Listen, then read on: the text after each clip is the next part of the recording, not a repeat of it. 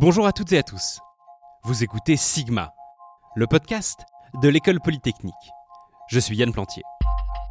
Aujourd'hui, une petite histoire de science. Nous sommes le 16 novembre et dans une semaine, c'est la journée Ampère 2020.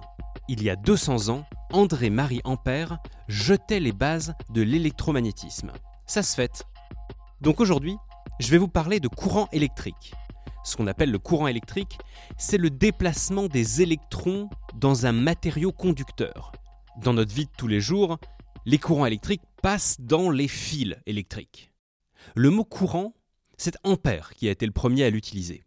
Et on n'aurait pas pu mieux trouver pour parler d'électricité. La meilleure métaphore, c'est effectivement l'eau et le courant de l'eau.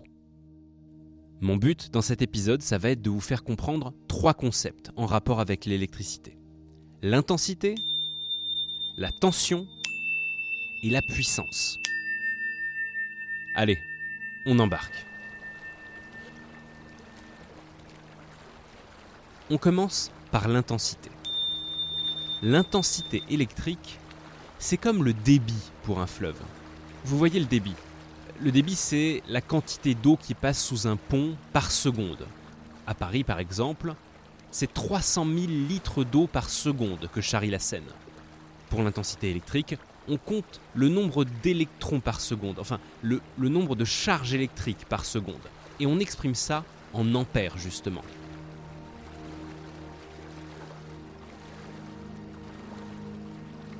Après l'intensité, on passe à la tension.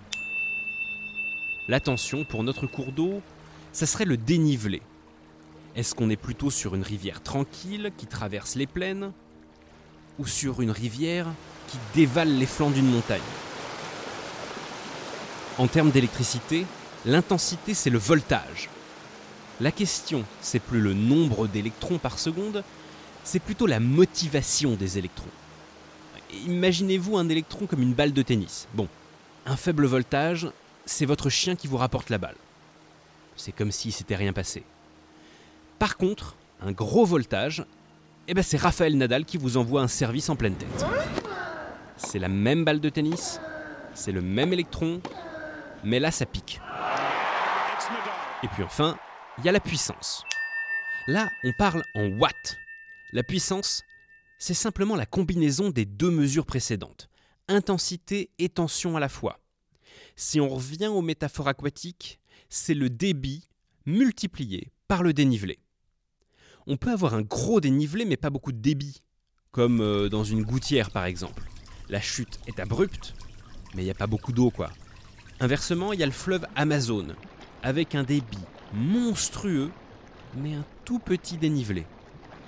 Et finalement, Gouttière et Amazon, même combat, on n'est pas sur des puissances dingues, ça va pas vous tuer une grosse puissance, c'est les chutes du Niagara. Là, il y a le débit et le dénivelé en même temps, et clairement ça se descend pas en canoë gonflable. En termes d'électricité, ce genre de puissance, c'est un réacteur nucléaire. Si vous mettez les doigts dans la prise, vous risquez de pas vous remettre du coup de jus. Voilà, vous savez à présent la différence entre les watts, les volts et les ampères.